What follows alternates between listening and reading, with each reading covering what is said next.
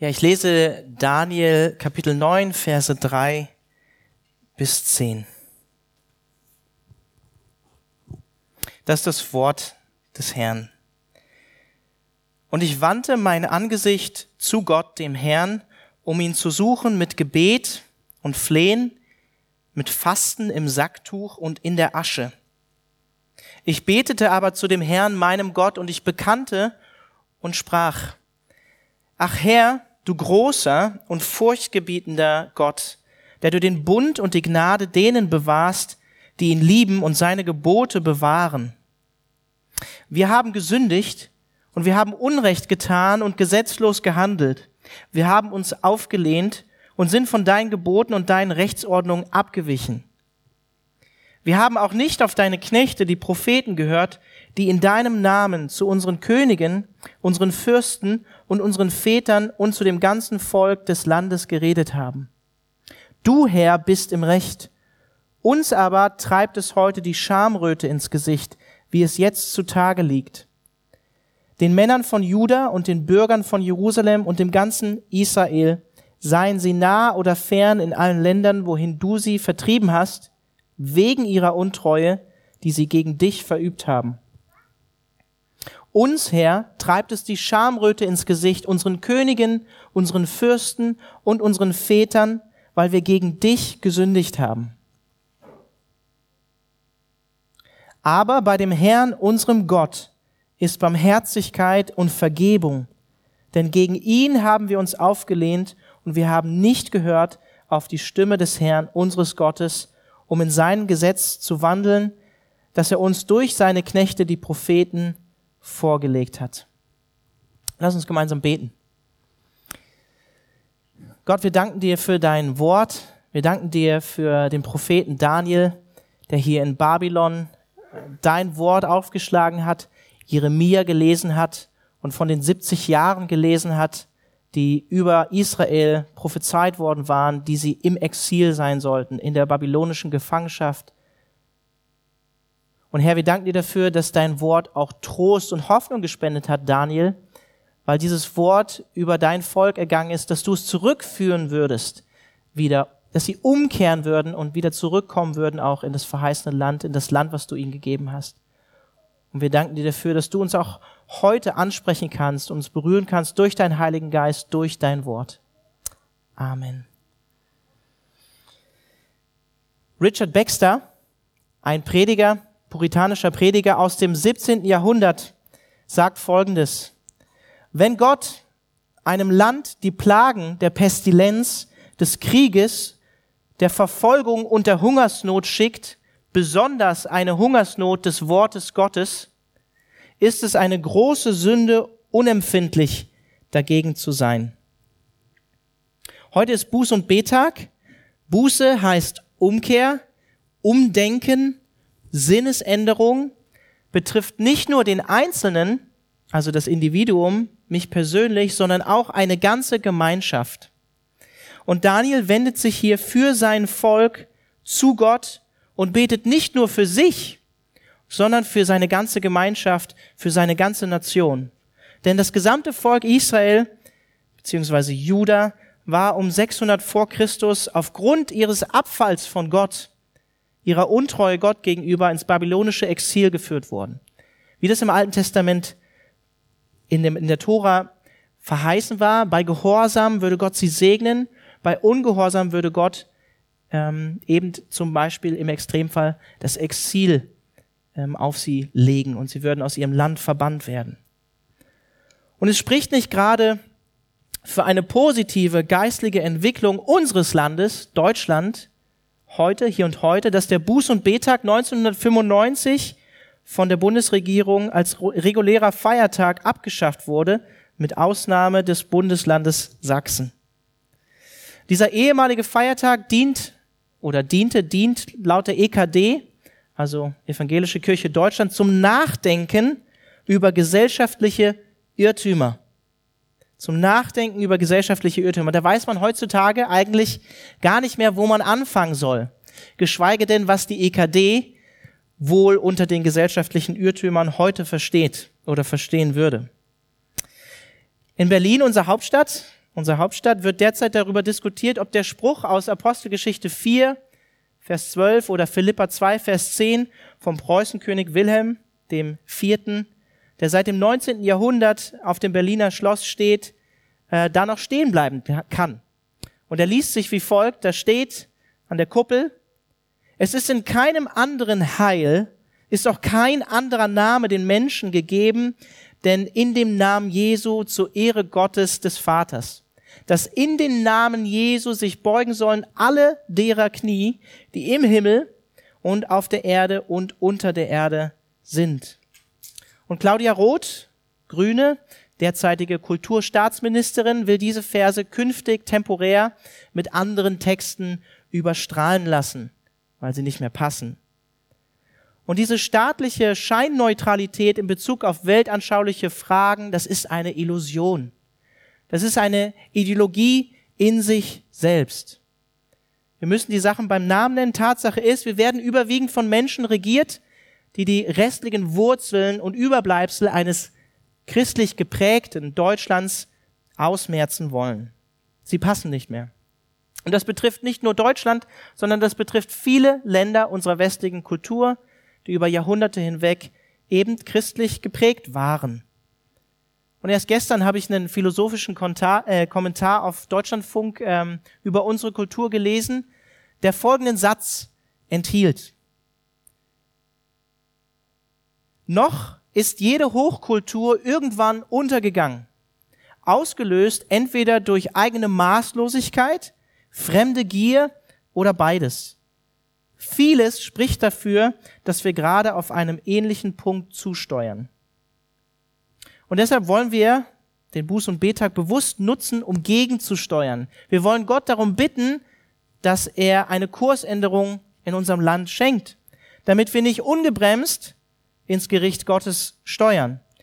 Und wahrscheinlich, der Brandon hatte das auch mal in einer Predigt gesagt, ähm, vor kurzem, vor ein paar Wochen, Wahrscheinlich befinden wir uns nach Römer 1 eigentlich schon im, längst im Gericht Gottes, weil wir die Wahrheit mit der Lüge vertauscht haben. Und was können wir dazu aus Daniels Gebet vorbereiten für die gemeinsame Gebetszeit heute mitnehmen? Erstens, der Text, den ich gerade gelesen hatte, Daniel demütigt sich vor Gott. Wenn wir für uns und unsere Nation, unsere Mitmenschen vor Gott eintreten wollen, für sie beten wollen, dann fängt das mit der richtigen Herzenshaltung und Einstellung vor Gott bei uns an. Daniel kommt demütig vor Gott. Heißt hier, dass er mit Fasten im Sacktuch und in der Asche vor Gott tritt. Es war natürlich auch äh, ein Symbol einer bußfertigen, demütigen, trauernden Haltung über den Zustand seiner Nation, seines Volkes und er erkennt oder anerkennt auch, wie Gott ist. Er sagt hier in Vers 4, Gott ist groß und Gott ist ehrfurchtgebietend. Das heißt, er erkennt, wer Gott ist, dass wir es mit einem heiligen Gott zu tun haben.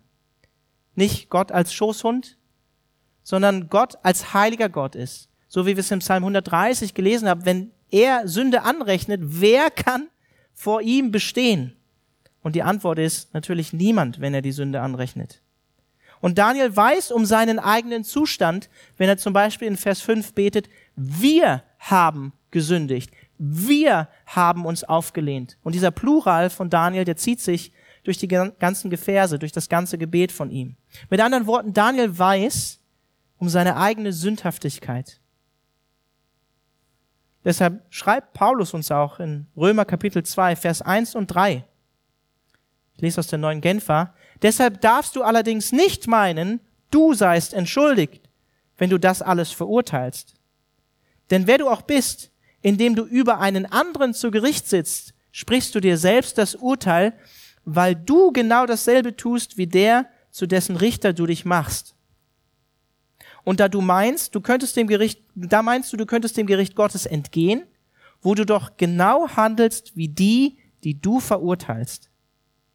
Das heißt, wir erkennen unsere eigene Sündhaftigkeit vor Gott. Wir demütigen uns vor Gott, weil wir wissen, wir sind ebenso Sünder wie diejenigen, für die wir beten. Umkehr beginnt immer zuerst bei uns selbst. Also Daniel demütigt sich vor Gott. Und zweitens, Daniel bekennt die Sünden oder die Sünde seines Volkes. Buße tun zu Gott umkehren heißt Sünde beim Namen nennen, sie zu bekennen und sie zu lassen mit Gottes Hilfe. Sünde ist nichts anderes als Ungehorsam Gott gegenüber. Das heißt, das Missachten seiner guten Gebote.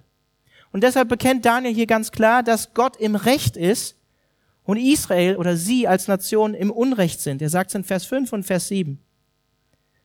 Und Daniel tritt dabei auch stellvertretend für die Könige und Fürsten und seine Väter, seine Vorfahren ein, für die Männer von Juda, für die Bürger Jerusalems, für ganz Israel, wie es in Vers 7 dann heißt.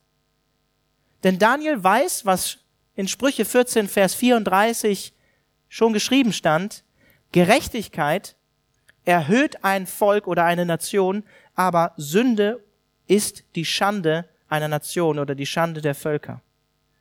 Und Daniel macht genau das hier, wozu Paulus uns heute als Gemeinde Christi anmahnt, das zu tun.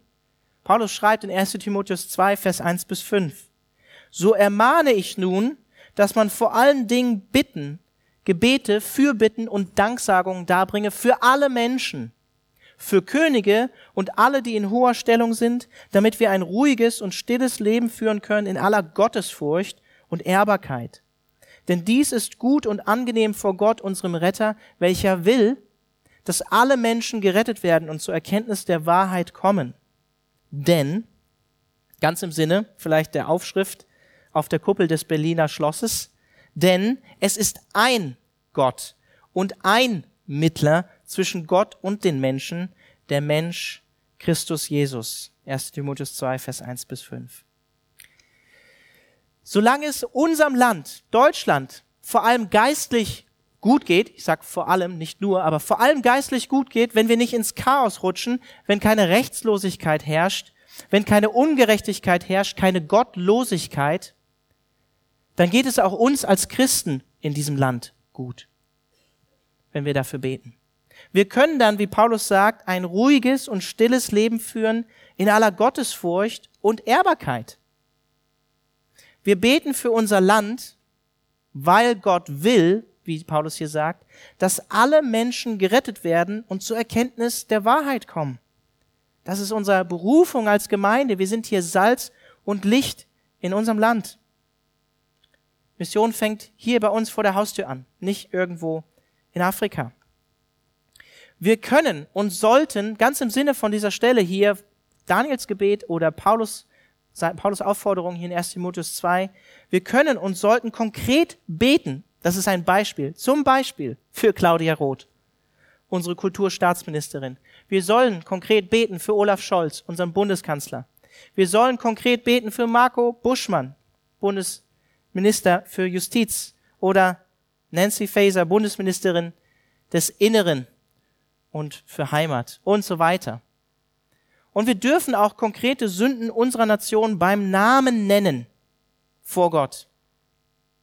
Zum Beispiel, zum Beispiel, ist nur Beispiele, ne? Abtreibung, Normalisierung von sexuellen Sünden in unserem Land, die Abkehr von Gott und seinem Wort und so weiter. Also Daniel bekennt die Sünde seines Volkes, stellvertretend. Und drittens, Daniel weiß, dass Vergebung nur bei Gott zu finden ist. Daniel betet in Vers 9. Aber, das ist das Ermutigende, aber bei dem Herrn, unserem Gott, ist Barmherzigkeit und Vergebung, denn gegen ihn haben wir uns aufgelehnt. Es gibt keinen anderen Ort, wo der Mensch Vergebung finden kann, so wie es auf der Kuppel vom Berliner Schloss steht, wo Vergebung und Wiederherstellung zu finden ist, als in Jesus Christus allein. Und deshalb ermutige ich dazu, dass wir genau dafür beten, dass eine Umkehr zu Jesus stattfindet, auch bei unserer derzeitigen Regierung, dass wir dafür beten, beten, dass Gott auch Männer und Frauen in unserem Land aufstehen lässt, wie Daniel. Wo war Daniel? Daniel war in Babylon, ein hoher Beamter in der Politik, und hat dort Gott hingegeben, gedient.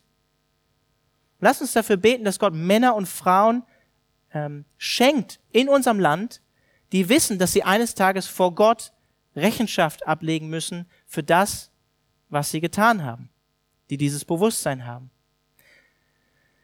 Um Vergebung und um Gnade zu empfangen, von Gott müssen Menschen zunächst einmal sich ihrer Sünde bewusst werden. Und deshalb erkennt Daniel und betet Daniel auch in Vers 7 und 8 und sagt, du Herr bist im Recht, uns aber treibt es uns die Schamröte ins Gesicht, wie es jetzt zutage liegt. Und in Vers 8, uns Herr treibt es die Schamröte ins Gesicht, unseren Königen, unseren Fürsten und unseren Vätern, weil wir gegen dich gesündigt haben.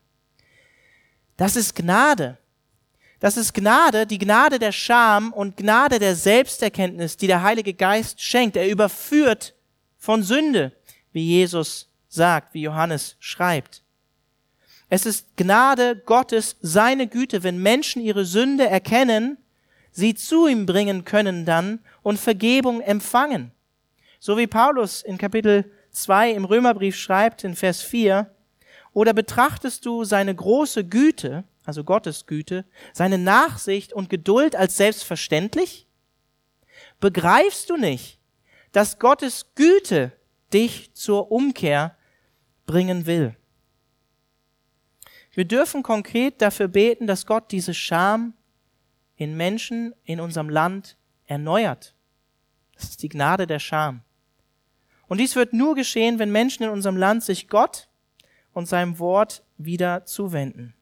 Und in diesem Sinne dürfen wir auch für uns als Leib Christi in Deutschland beten, dass wir mutig und offen sein Evangelium bezeugen und leben. Wir dürfen mutig dafür beten für Erweckung und Erneuerung. Und wir dürfen ganz im Sinne von Richard Baxter dafür beten, dass wir nicht unempfindlich sind als Christen gegenüber der Gottlosigkeit in unserem Land. Für diese drei Dinge. Ich lade das Lobpreisteam auf die Bühne ein, dass wir uns einfach auch persönlich jetzt in dem nächsten Lied einfach auch ausrichten dürfen auf Gott und auch persönlich vor Gott umkehren dürfen und das auf, auf den Heiligen Geist äh, hören und da offen für sind. Und dann wird die Judith Jos uns gleich im gemeinsamen Gebet anleiten.